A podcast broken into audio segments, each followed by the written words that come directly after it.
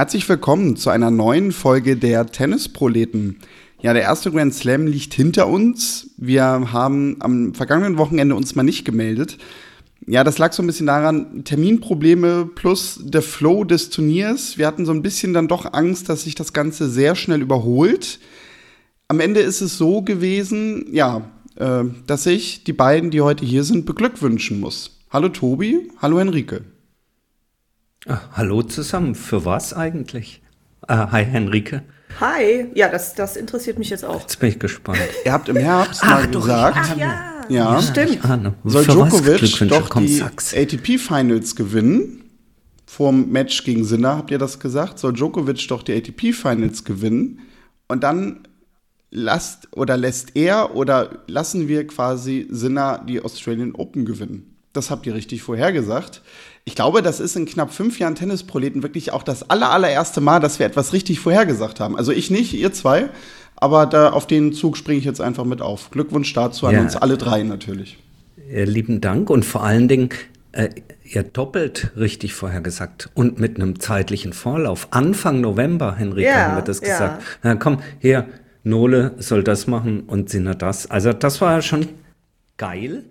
Ja, fühlt sich ganz gut an. Ja, es war, war, war echt gut, ja, es ist, äh, war, war- war wirklich gut. Und gleichzeitig in dem Moment, wo du jetzt sagst, ja, ich möchte euch beglückwünschen, äh, zeigt es mir auch wieder, wie, ähm, sage ich mal, wie, wie intensiv so das Verfolgen von Grand Slam ist und wie dann in der Woche drauf, also zumindest mir geht's so, immer erstmal so ein Loslassen erfolgt von dem Ganzen, was dort passiert ist. Und ich will nicht sagen, dass es in Vergessenheit gerät, weil wir sprechen sicherlich gleich drüber.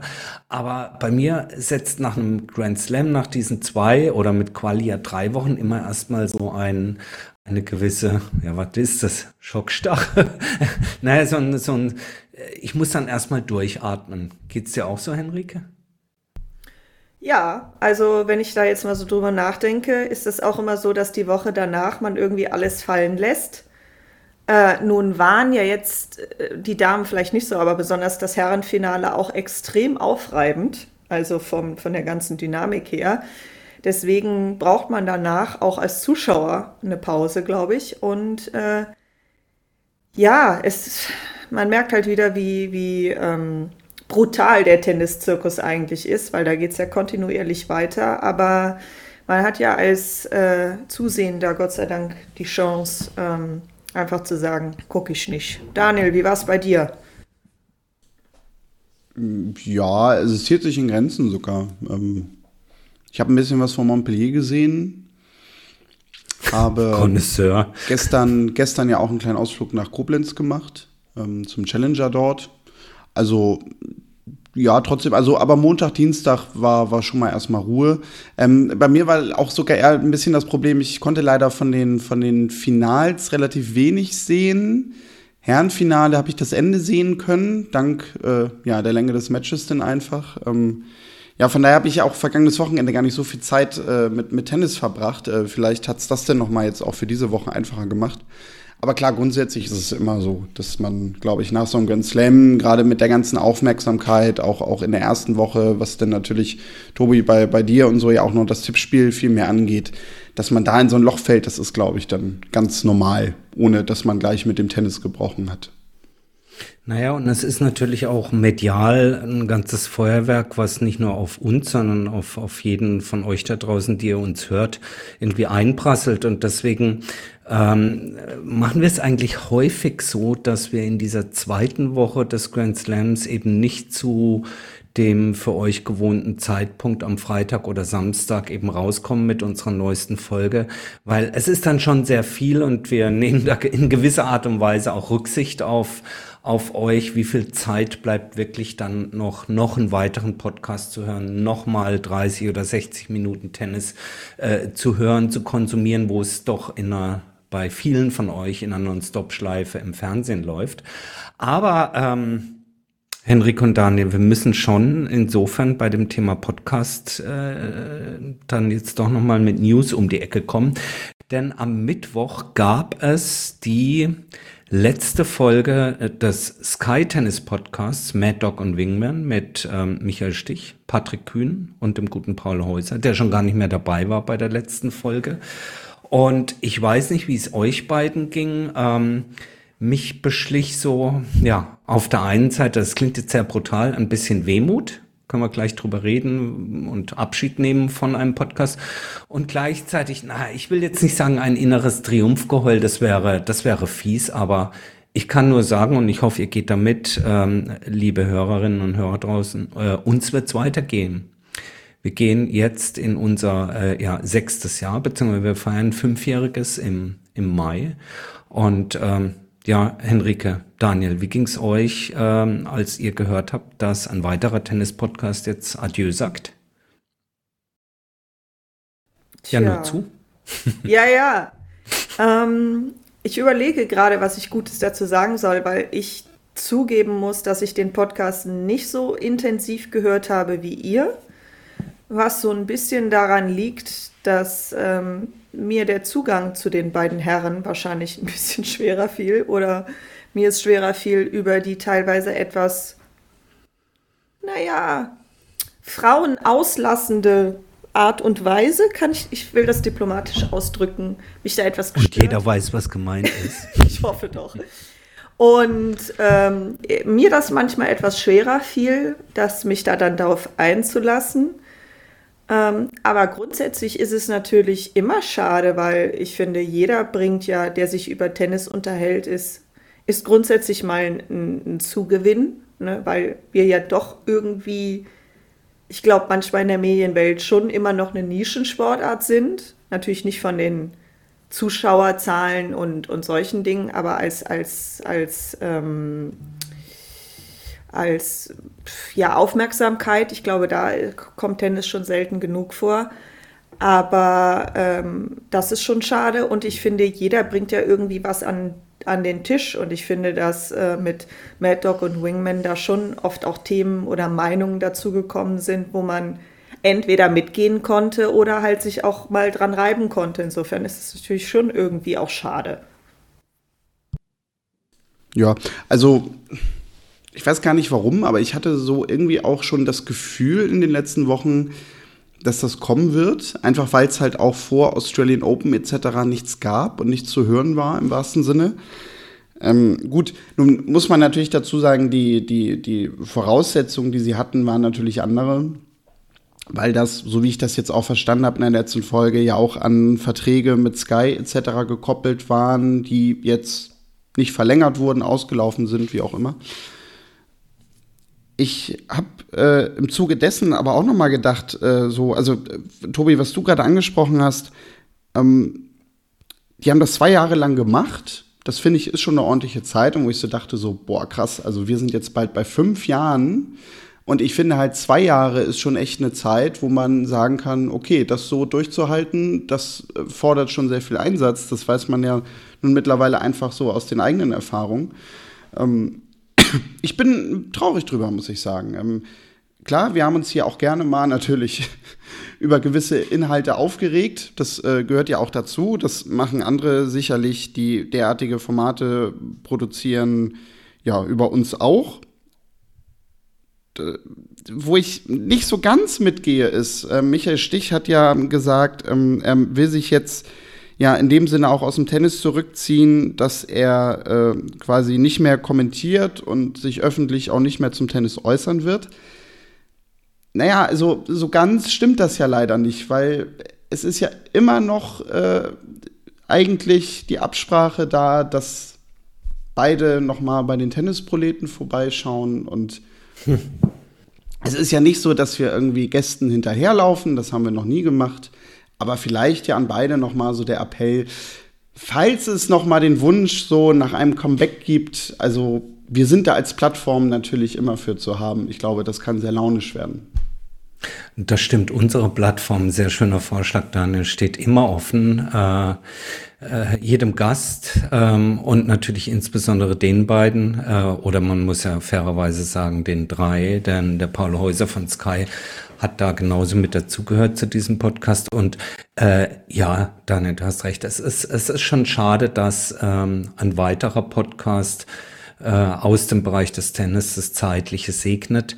Ähm, denn ähm, Henrike, es ist, äh, ist auch so, wie du sagst, äh, die, die Medien-Coverage, die Abdeckung von Tennis, die Aufmerksamkeit, die es als so ein weltweit populärer Sport bekommt, ist schon ja verbesserungswürdig und in, in Deutschland, gerade in Deutschland hier finde ich dann doch immer wieder schwindend. Also es ist immer so ein, so ein Aufflackern, ein kurzes, habe ich so das Gefühl. Wir, die wir das sehr intensiv begleiten, kriegen das eben halt mit. Wir sind da sehr nah dran sozusagen am Feuer und dann lodert mal was auf.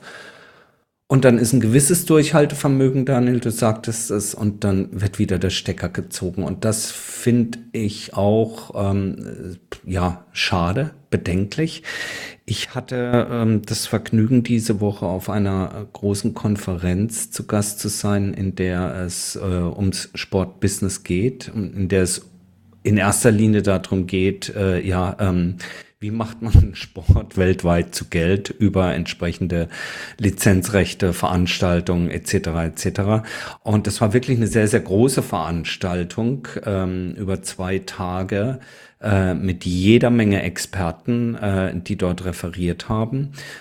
Und ich kann euch sagen, das Thema Tennis hat über zwei Tage dort keine wirklich keine Rolle gespielt. Ich weiß gar nicht, wie viele unterschiedliche Vorträge und Foren es gab. Überschlägig würde ich jetzt mal sagen, bestimmt 50, 60 verschiedene Vorträge und Foren. Äh, geschätzt davon 95 Prozent Fußball.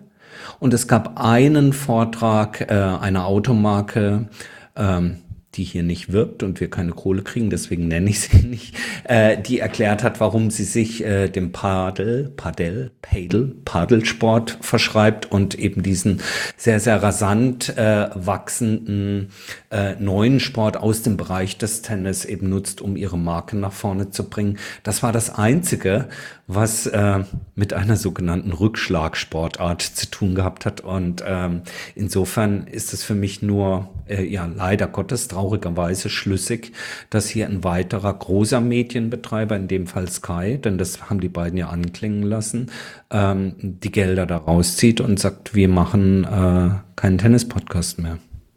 Durchaus schade. Uns gibt's weiter, das kann ich euch versprechen. Wobei man weiß es nicht, ne? Also vielleicht kommt ja auch irgendwie wieder ein neues Format ja. oder so von Sky-Seite. Das werden wir sehen. Ja, das, ähm, aber, aber Daniel, da sind wir, sorry, aber da sind wir wieder bei dem Thema von vor drei oder vier Wochen. Ähm, Jetzt kann man sagen, Tennis spielt eben keine Rolle, deswegen wird es nicht kommuniziert. Aber ich meine, wir, die wir Tag und Nacht äh, Twitter, Instagram, sonstiges verfolgen, wir erfahren dann aus einem Podcast von den beiden Protagonisten, dass es das zukünftig nicht mehr gibt. Ich meine, kann ich nicht einmal, und jetzt bin ich doch wieder in dem Rant drin, kann ich nicht einmal den Social Media äh, Praktikanten oder wen auch immer beauftragen, einen kurzen Tweet abzusetzen unter skysport.de. Äh, liebe Freunde von Maddock und Wingman, äh, es tut uns super leid und danke für eure Treue, es gibt's nicht mehr aber es wird das und das geben oder wir prüfen Optionen also gar nichts findet, findet da statt. Und wir hatten das Thema neulich, wir werden es in Kürze auch nochmal aufnehmen. Ich verstehe es einfach nicht. Tja, Tobi, ich als jemand, der in der Kommunikation arbeitet, äh, muss sagen, dass es tatsächlich noch relativ häufig vorkommt, gerade in großen Konstrukten, also die so wie Sky sehr groß sind, ähm, Kommunikation da nicht unbedingt ähm, so der absolute Selbstläufer ist. Das hadert oft auch an den Kapazitäten, weil nicht viel in die Kommunikation investiert wird.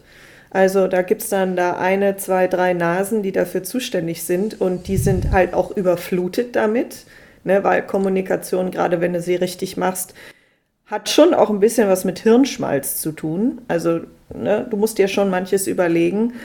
Aber ich stimme dir absolut zu. Das ist etwas, was man sich als Fan wünschen würde. Ich glaube, das Problem ist nicht so sehr, dass etwas aufhört, was natürlich schade ist, sondern dass man das nicht wenigstens mal irgendwie erklärt bekommt oder so. Ne? Weil man, man kann ja Sachen akzeptieren. Was soll man machen? Aber es wäre irgendwie äh, netter gewesen. Ne? Das stimmt schon. Aber es ist nicht selten, ehrlich gesagt, dass genau das passiert. Ich erlebe es tagtäglich. Nur in der Form, ganz ehrlich, wie es da stattgefunden hat, in dieser letzten Folge, das klang, es klang ja fast schon so, als hätte sich Stich und Kühn nochmal privat zusammen telefoniert, haben das aufgenommen, haben gesagt, Sky, könnt ihr uns wenigstens einen Gefallen tun? Wir wollen uns hier von unseren Hörern noch verabschieden. Könnt ihr das kurz hochladen? Wir haben es jetzt privat aufgenommen. Also jetzt nicht von der Tonqualität, aber so in dem Duktus, wie es kommunikativ rübergebracht wurde, hat es ja fast das gehabt. So, weißt du, so nach, nach dem Motto, der, der, der Sky Paule, der ist auch schon nicht mehr mit dabei. so, der, Jetzt werden manche ja, ja. sagen, was regst du dich auf und so, aber ich sehe mich da halt dann schon in der Rolle jetzt eben nicht als Podcaster, sondern als Konsument, als Kunde, wobei es ja Free Content ist. Ich zahle ja nichts für den Podcast. Aber irgendwie denke ich da manchmal, ey, da kann man doch einen, einen ordentlichen Ausstieg finden. Und das, wie gesagt, überhaupt keine Kritik an, an Patrick Kühn oder Michael Stich, sondern eben am am broadcastenden Medium, in dem Fall an Sky. Ich verstehe es einfach nicht. Aber genug aufgeregt, Mensch, meine Güte, es ist Wochenende. Ich möchte zum Abschied äh, dann lieber nochmal für diesen Podcast, um was Positives zu sagen, Michael Stich loben. Ähm, und das meine ich sogar durchaus ernst, weil ähm, ich weiß nicht, auch vielleicht an euch da draußen, ähm, hört da gerne nochmal rein. Ähm, ich fand äh, auch seine Begründung nämlich sehr, sehr gut, ähm, als er erläutert hat, warum er sich eigentlich jetzt auch so aus dem Tennis so ein bisschen rausziehen will. Weil das hatte, äh, ja, also grundsätzlich jetzt ohne das Wort wörtlich wiederzugeben, aber er hat halt gesagt, also ja, ich bin eigentlich zu lange aus dem Tennis raus und äh, bekomme auch ganz vieles nicht mehr mit, kenne auch ganz viele Spieler nicht mehr persönlich weiß teilweise gar nicht mehr genau, äh, mit welchen Trainingsmethoden und so weiter die heute rangehen. Und äh, ich will quasi nicht äh, der pöbelnde Onkel sein, der dann äh, immer von, von der Seite draufhaut und sagt, in den 90ern haben wir das aber so gemacht. Und was mir daran sehr gefallen hat, das hatte äh, eine, eine wirklich ehrliche äh, Art und Weise, die man ihm abnehmen konnte ohne aber diesen äh, Unterton so Gottschalk-esk-mäßig, äh, naja, ich will ja nicht mehr euer Opfer sein. Davon hatte das wirklich nix und das fand ich sehr, sehr gut. Äh, Finde ich, kann man wirklich als Beispiel dafür nehmen, ähm, dass das auch geht, äh, ohne dass man sich in irgendeine Opferrolle begibt. Und das fand ich, hat, hat er sehr, sehr gut gemacht. Fand ich sehr nachvollziehbar. Ja, ist ein bisschen wie bei Jürgen Klopp, um doch mal Fußball in diesen Podcast zu holen. Aber der hat ja jetzt auch früh angekündigt, dass er am Ende des, der Saison bei Liverpool aussteigt. Und ähm, ja, das ist aber auch das, was Tobi eben sagte. Sagt es doch einfach. Und ich finde es auch völlig in Ordnung, wenn man sagt, ähm, ich glaube, ich bin nicht mehr relevant genug, mich interessiert das Thema nicht mehr genug. Ich habe da nicht mehr genug beizufügen. Es zwingt einen ja niemand, etwas zu machen. Ne? Also da stimme ich dir voll zu. Es hat schon auch eine innere Größe zu sagen, weißt du was, vielleicht muss ich nach der Rekapitulation einfach mal für mich feststellen, das ist es nicht mehr. Und ähm, dann finde ich das auch ähm, echt äh, eine gute Sache. So schwer ich mich mit Herrn Stich manchmal tue.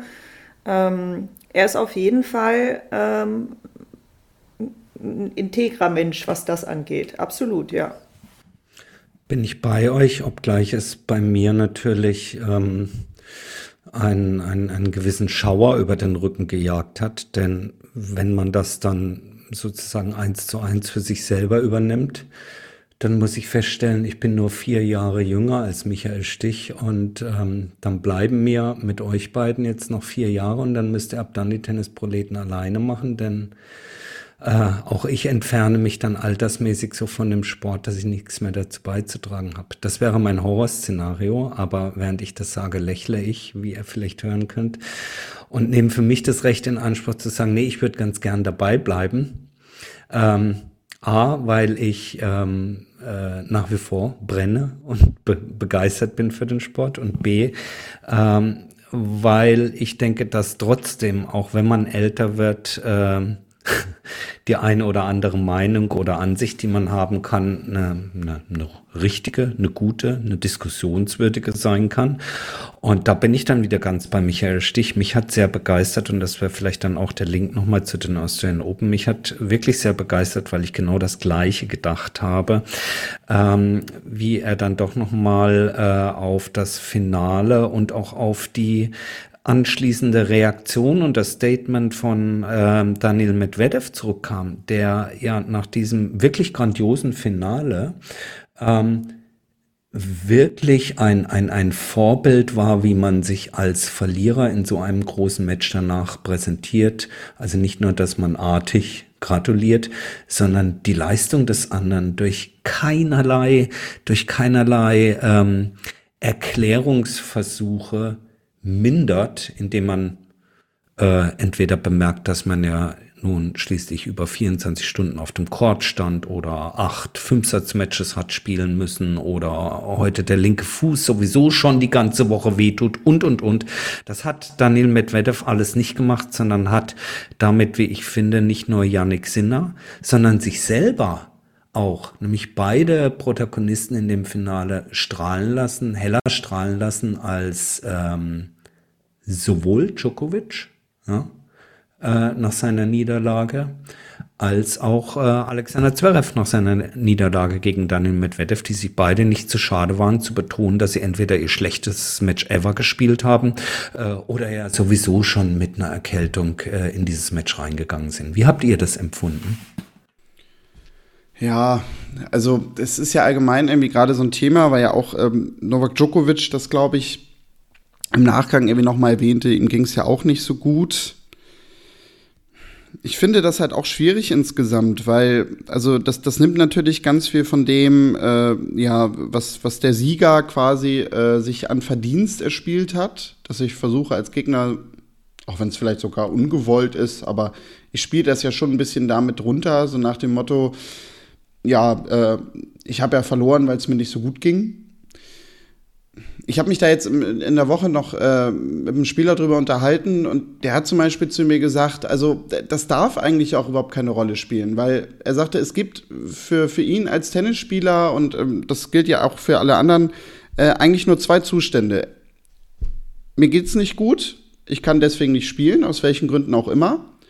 Oder mir geht's gut genug, dass ich auf den Court gehen kann und diese Entscheidung treffe ich daran, sehe ich mich in der Lage, das Match zu spielen und damit auch zu gewinnen. Und dann darf das halt einfach keine Rolle spielen, wenn ich diese Entscheidung treffe.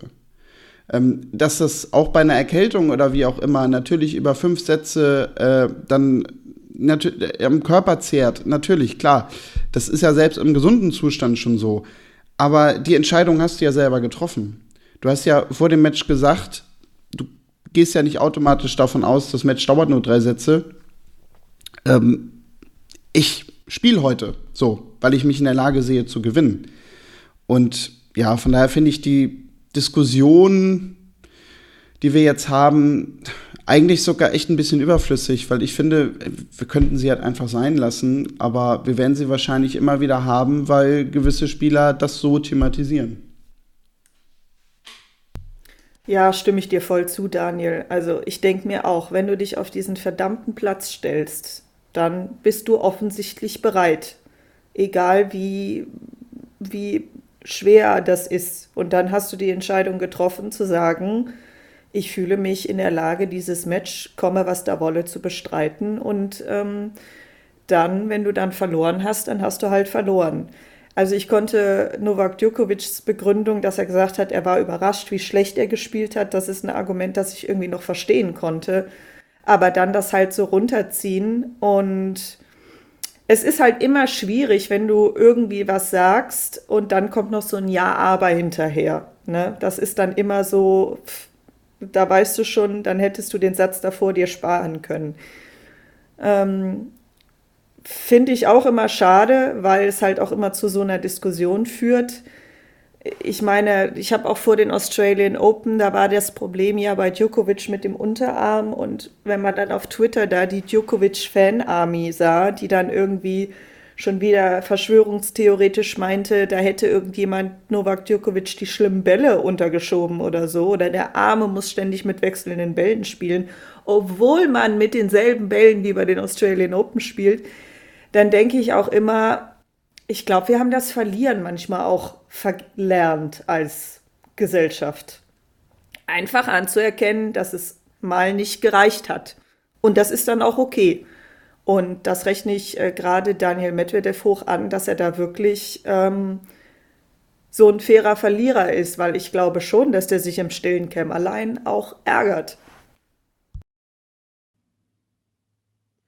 Definitiv. Also, um darauf zu antworten, natürlich ärgert er sich. Ja? Aber ähm, trotz alledem war natürlich seine, seine Bemerkung, äh, ich stehe lieber im Finale und verliere, als dass ich schon vorher ausscheide. Äh, trotzdem aller, aller Ehren wert. Und, und deswegen war für mich das, das, das äh, Finale zwischen den beiden als, als sportlicher Wettkampf mit allem Nach, Nachgeblänkel, was dazugehört, wirklich äh, ein, ein, ein absolut großartiges Australian Open Finale. Und ähm, damit vielleicht dann auch zu Yannick Sinner. Ähm, ich meine, wir haben es vorher gesagt, weil wir uns natürlich auskennen. Aber ähm, das war ja schon ein, ein, ein, ein sehr imposantes Turnier von ihm, was natürlich jetzt die Frage aufwirft, Daniel, mit Blick so auf 2024. Haben wir eigentlich unsere Bold Predictions für dieses Jahr schon abgegeben oder möchtest du das jetzt übernehmen und uns sagen, wo Yannick Sinner am Ende dieses Jahres stehen wird? Ich glaube nicht auf Platz 1. Mm. Noch höher? Nee, nee, nee, nee, nee, noch höher nicht. Das glaube ich, das glaube ich nicht. Mhm. ähm, ich würde halt immer schon sagen, unterschätzt mir vor allem Carlos Alcaraz nicht. Also, weil ja. der, der ist ja jetzt so ein bisschen, hat man fast schon das Gefühl, aus der Erzählung so rausgepurzelt weil jetzt hatten wir irgendwie so Medvedev, der ja eigentlich ja durch die Australian Open mal wieder bewiesen hat, äh, niemand redet über ihn, aber mit ihm ist immer zu rechnen. Dass Novak Djokovic ja zukünftig auch kein Match mehr gewinnt, das, das glaube ich auch nicht. Und der wird auch einen Sinner mal wieder schlagen und auch all die anderen. Mhm. Aber also ich finde Carlos Alcaraz gerade jetzt so, ja, also besonders gefährlich wieder, weil Vielleicht tut ihm das sogar auch ganz gut, jetzt in Anführungszeichen mal wieder so ein bisschen mh, hm, aus diesem absoluten Fokus herauszufallen. Weil ich glaube, jetzt wird schon so sein in den nächsten Monaten, dass sich alles so ein bisschen auf das Duell äh, Sinner Djokovic äh, orientiert. Ähm, wie gesagt, mit Vedev gefühlt ist das bei mir immer so, interessiert sich keiner für den, verstehe ich nicht, aber der wird wahrscheinlich auch noch seinen einen oder anderen Titel gewinnen. Und vielleicht macht das aber gerade Carlos Alcaraz besonders stark, weil der wird sich natürlich umgekehrt jetzt auch angeguckt haben und sich überlegt haben, hm, was muss ich denn jetzt vielleicht auch verbessern oder nochmal verändern, äh, damit ich auch meinen nächsten Grand Slam-Titel gewinnen werde. Und ähm, ich bin deswegen halt auch schon sehr, sehr gespannt auf, auf die French Open, weil, also, wer da gewinnt, keine Ahnung gibt es, glaube ich, mhm. sogar wirklich äh, zum ersten Mal seit vielen, vielen Jahren äh, eher so äh, drei, vier, vielleicht sogar auch fünf Favoriten, nachher je nach Form natürlich auch, äh, die, wo man sagen könnte, ist jetzt keine Überraschung, dass die Person äh, das Turnier gewonnen hat. Das kennen wir so in der Form ja nun auch wirklich gar nicht mehr. Ähm, und ja, was so, so Wimbledon angeht, da würde ich nämlich auch sogar eher Alcaraz dann immer noch vor Sinner sehen, aktuell. Ähm, von daher glaube ich, wäre, also wenn man Stand jetzt schon äh, das mal so vergleicht, wäre Alcaraz immer noch eher mein Nummer 1 Kandidat neben Djokovic. Mhm. Wir kommen ja ähm, jetzt ähm, nach dem März, ähm, also sprich nach Indian Wells und, äh, und Miami, äh, in diese, wie ich immer wieder finde, faszinierenden paar Monate des Tennis, wo man doch immer noch mal sieht, dass es eben ein äh, der gleiche Sport ist, der aber auf unterschiedlichen Belegen dann eben auch doch auch noch mal zu einer zumindest im gewissen Grad anderen Sportart mutiert. Also der Wechsel von Hardcore auf Sand, dann von Sand auf Rasen und dann wieder auf den Hardcore, wobei wir dieses Jahr Olympia haben, noch mal mit Sand dazwischen geschubst. Äh, das, ähm, äh, insofern gehe ich da mit dir, äh, Daniel, was, was deine Einschätzung da angeht. Aber Henrike, tendieren wir nicht insgesamt, ich will jetzt gar nicht gesamtgesellschaftlich, aber auf den Sport bezogen und hier auf Tennis bezogen, tendieren wir nicht grundsätzlich dazu, die Dinge gleich immer zu übersteuern. Also an dem Thema Carlos Alcaraz, er kommt auf äh, im Tennis, äh, mäht alles nieder, faszinierenderweise und wir alle ja, äh, machen aus ihm gleich den nächsten Überspieler, der, gegen den jetzt keiner mehr eine Chance hat. Und jetzt läuft's in Anführungsstrichen mal nicht. Sein letztes Finale hat er in Cincinnati äh, bestritten. Und äh, sind wir da auch kommunikativ viel zu heiß-kalt, auch in diesem Sport? Und, und äh, wird uns da so eine mittlere Betriebstemperatur auch kommunikativer Art und Weise besser tun? Wie, wie siehst du das? Ja, also ich denke, man ist schon sehr heiß-kalt, was aber auch irgendwie natürlich ist. Ich glaube, das ist kein tennisspezifisches Phänomen, dass es einem natürlich manchmal schwerfällt, gerade wenn da jemand kommt und alles, alles niedermäht, ähm, ähm, dann irgendwie was anderes zu sehen ne? oder zu sagen, der wird auch wieder fallen, aber oder auch mal in der Leistung wieder absinken. Was natürlich gerade auf, auf Herrenseite, aber wahrscheinlich auch so ein bisschen anerzogen ist, weil wir das mit ähm, Roger Federer, Rafael Nadal und gerade auch Novak Djokovic natürlich auch sehr lange erlebt haben, dass es da halt Spieler und vor allen Dingen mit Djokovic einen Spieler gab, den ja wirklich über Ewigkeiten nichts vom, fast nichts von, vom Thron zu schieben gab. Insofern ist das vielleicht auch so ein bisschen, ja, jetzt sich auch wieder angewöhnen, dass, dass jetzt auch eine andere Zeit im Tennis kommt, wo wieder mehr Spieler um die ähm, Top-Titel mitspielen können. Auf jeden Fall. Und ich denke auch, dass Carlos Alcaraz da auf jeden Fall was für sich rausziehen wird. Also ähm, ich denke schon, dass ihn das, was Yannick Sinner gemacht hat, jetzt auch animieren wird, äh, danach zu justieren. Auf jeden Fall. Also ich kann mir nicht vorstellen, dass der mit seinen, wie alt ist er jetzt, 20 oder so, sagt, ach ja, das reicht mir jetzt hier so hier und da mal ein bisschen mitzulaufen und dann passt das schon. Ähm, aber das macht ja auch den Reiz aus. Ne? Also auch Yannick Sinner hat ja jetzt geschafft, mental über diese Stufe rüberzukommen. Das war ja immer so ein bisschen das, was ihm noch fehlte neben der Physis, aber auch im Kopf halt diese Matches durchzustehen. Und das hat er jetzt gepackt. Und natürlich wird das immer auch eine Reaktion in den anderen auslösen. Die sind ja, ja, die sind ja kompetitiv. Das ist ja der Witz an Sport, irgendwie sich zu messen und zu versuchen, der die Beste zu sein. Und ähm, vielleicht kann man sich das irgendwie ähm, auch selber mal äh, hinter die Ohren schreiben, dass man sagt, ähm, Dinge etwas ähm, versuchen, etwas, ja, etwas besser einzuordnen und irgendwie das ein bisschen einzubeziehen. Aber andererseits macht es ja auch den Reiz aus, zu sagen, da kommt jetzt einer, der irgendwie alles niedermacht oder so. Ist wahrscheinlich auch einfach menschlich. Aber ja, also ich versuche es persönlich für mich, da auch immer irgendwie einen Weg zu finden, ähm, da so einen Mittelweg, beide Seiten zu sehen. Aber es wird mir natürlich auch nicht immer gelingen um es mit Boris Becker zu sagen, die Kabine schläft nicht. Ja, das sagt er inzwischen bei jeder Übertragung.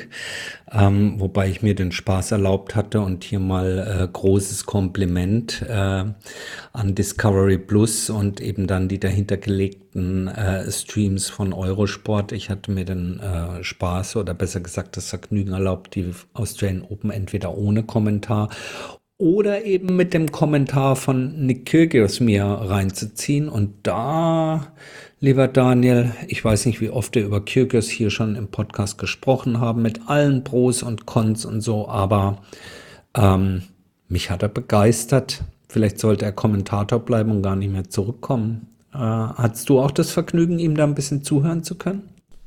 Ja, ähm, ich fand vor allem dieses Encore-Interview mit Novak Djokovic. Also das hat, glaube ich, äh, nicht nur gezeigt, äh, welche Qualitäten er hat, als, äh, ja, man kann, glaube ich, fast schon sagen, echt Entertainer irgendwie auch. Ähm, sondern ich fand, äh, das hat, also gerade auch was Djokovic Reaktion anging und, und wie der mit dem, mit dem Interview umgegangen ist und mit Kirgios, ähm, das hat einfach nochmal unterstrichen, glaube ich, aber auch, welchen Stellenwert Kirgios dann doch bei den Spielern hat. Ich glaube, Jetzt könnte ich sagen, das habe ich ja immer schon gesagt. Aber ich glaube, das hat wirklich gezeigt, diese zwei Wochen, ähm, ja, wie wahnsinnig unterschätzt doch eigentlich Nick Kyrgios ist. Was natürlich leider ganz viel mit seinem Verhalten auf dem Platz zu tun hat. Aber das ist halt einfach nicht alles.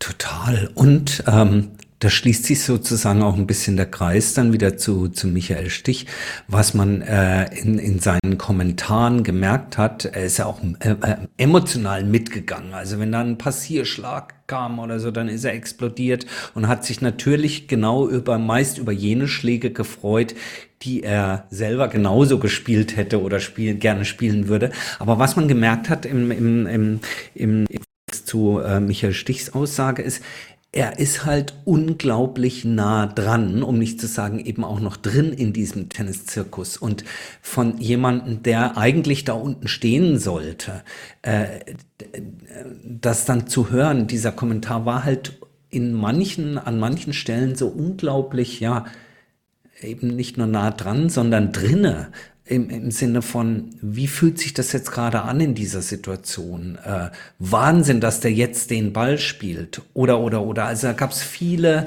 ähm, viele Bemerkungen, wo man sagen könnte, naja gut, jeder andere Hauptkommentator hätte den Satz ja auch so sagen können. Ja, aber wenn das aus dem Munde eines Spielers kommt in der jeweiligen Situation, fand ich, war das ein, ein, ein wirklicher Mehrwert für den, für den Zuschauer.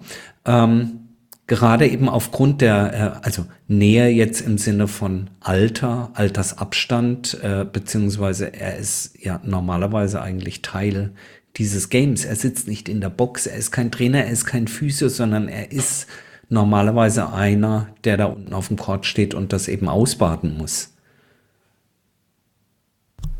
Ja, ich fand es auch technisch unglaublich gut.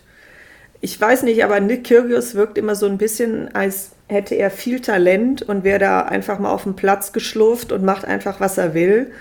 Und du hast bei diesen Kommentaren aber gemerkt, dass er eben sein Geschäft auch versteht. Also er konnte unglaublich gut Schläge erklären, Taktiken erklären und wirklich finde ich auch für eine für eine Zuhörerschaft, die vielleicht nicht so viel vom Tennis versteht, also jetzt, ne, was macht man wie, wann macht man welchen Schlag, ähm, trotzdem darlegen, warum bestimmte Sachen Sinn machen, welche Taktik vielleicht gegen welchen äh, Spieler mehr Sinn machen, warum man sich für was entscheidet. Und das halt gepaart mit dieser Begeisterung, die er trotzdem dafür hatte, wenn jemand 50 Schläge oder wenn zwei Spieler 50 Schläge übers Netz gepackt haben oder irgend so ein richtig geiler Passierschlag war oder wenn einer gerade richtig gut drauf war. Das war unglaublich ähm, erfrischend irgendwie. Vielleicht weil es auch daran, vielleicht ist es auch das, weil er so nah dran ist noch. Aber ich fand es auch eine schöne Verbindung aus zuschauen mit jemandem, der diesen Sport irgendwie doch mag und so eine Art Fan ist, aber trotzdem auch jemanden, der wirklich versteht, was man da sieht. Also es hat mir äh, wirklich auch unglaublich gut gefallen und sobald die Chance war, habe ich auf deren Kommentar umgeschaltet, weil ähm, man auch echt viel mitnehmen konnte. Ja, ich glaube, um nochmal diesen Sprung zu machen, das ähm, unterstreicht vielleicht sogar auch nochmal die Aussage, die Michael Stich getroffen hat. Also dass du natürlich ab einem gewissen Punkt irgendwann auch, wenn du äh, Beobachter bist, äh, ja automatisch so ein bisschen die Bindung natürlich verlierst, auch zu den Leuten, das Verständnis.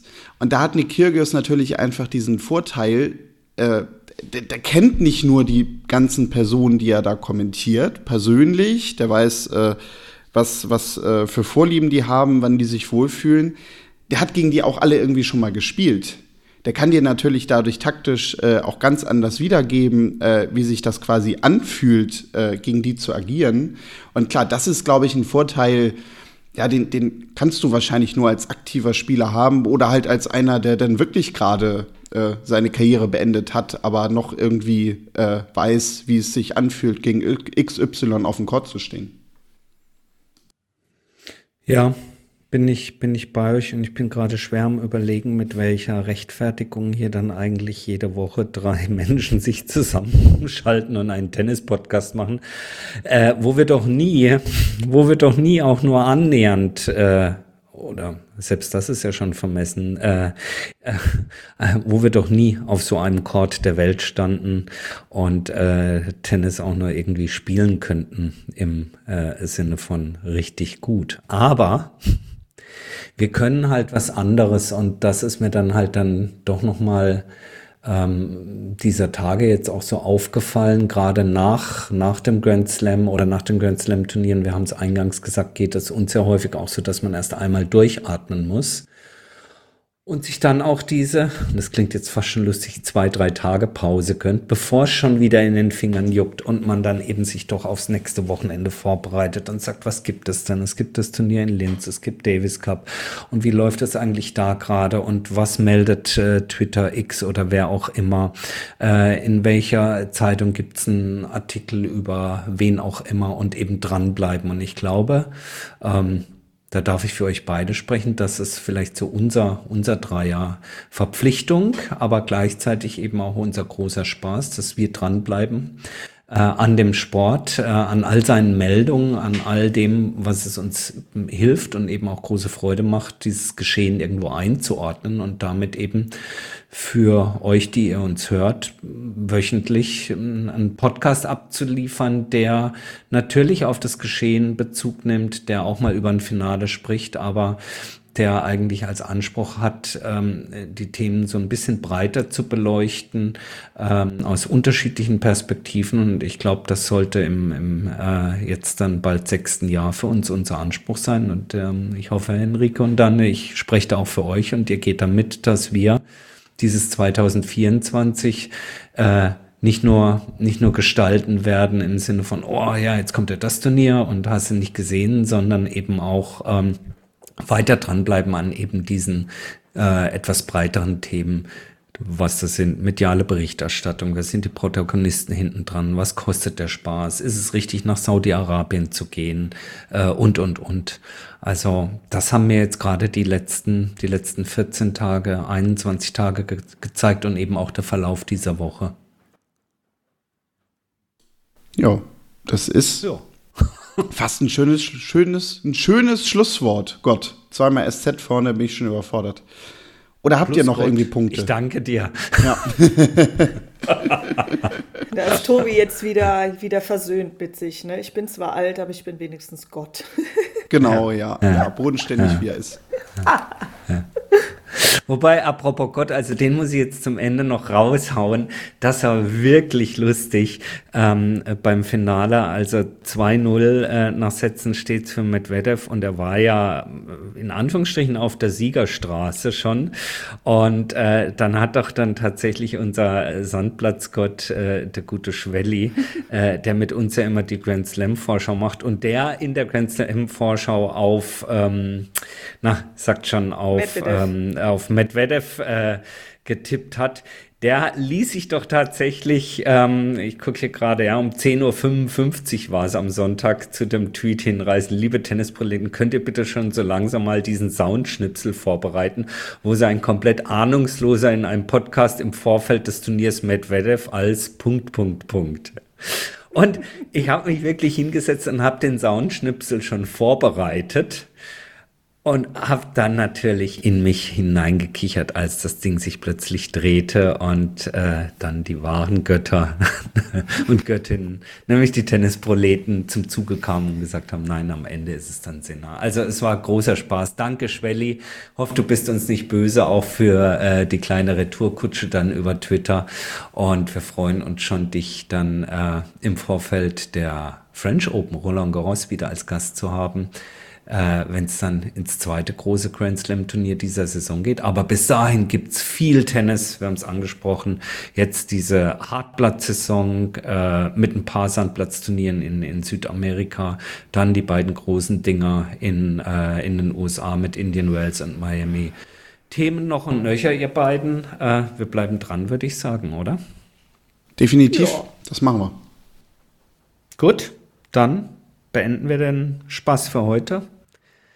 Ähm, ihr könnt uns ähm, Feedback geben gerne, wenn ihr das möchtet, äh, an kontakt.tennisproleten.de, wenn ihr noch E-Mail schreibt. Ansonsten natürlich über die sozialen Plattformen wie Instagram und X, ehemals Twitter, ähm, erreicht ihr uns immer unter Tennisproleten. Das ganze Experiment mit Threads, also dem kurzen Nachrichtendienst von Insta, ist so in den Kinderschuhen. Da ist noch nicht wirklich viel los, aber auch dort findet ihr uns. Und auch auf dem Thema Blue Sky gibt es uns noch, wobei da sehe ich schon wieder kritisch, da ist nicht so wirklich richtig viel los. Anyway, ihr erreicht uns unter Tennisproleten. Insofern gebt uns gerne Feedback, ähm, wenn ihr was loswerden wollt. Ansonsten hören wir uns kommende Woche wieder. Bis dahin, macht's gut. Ciao, schönes Wochenende.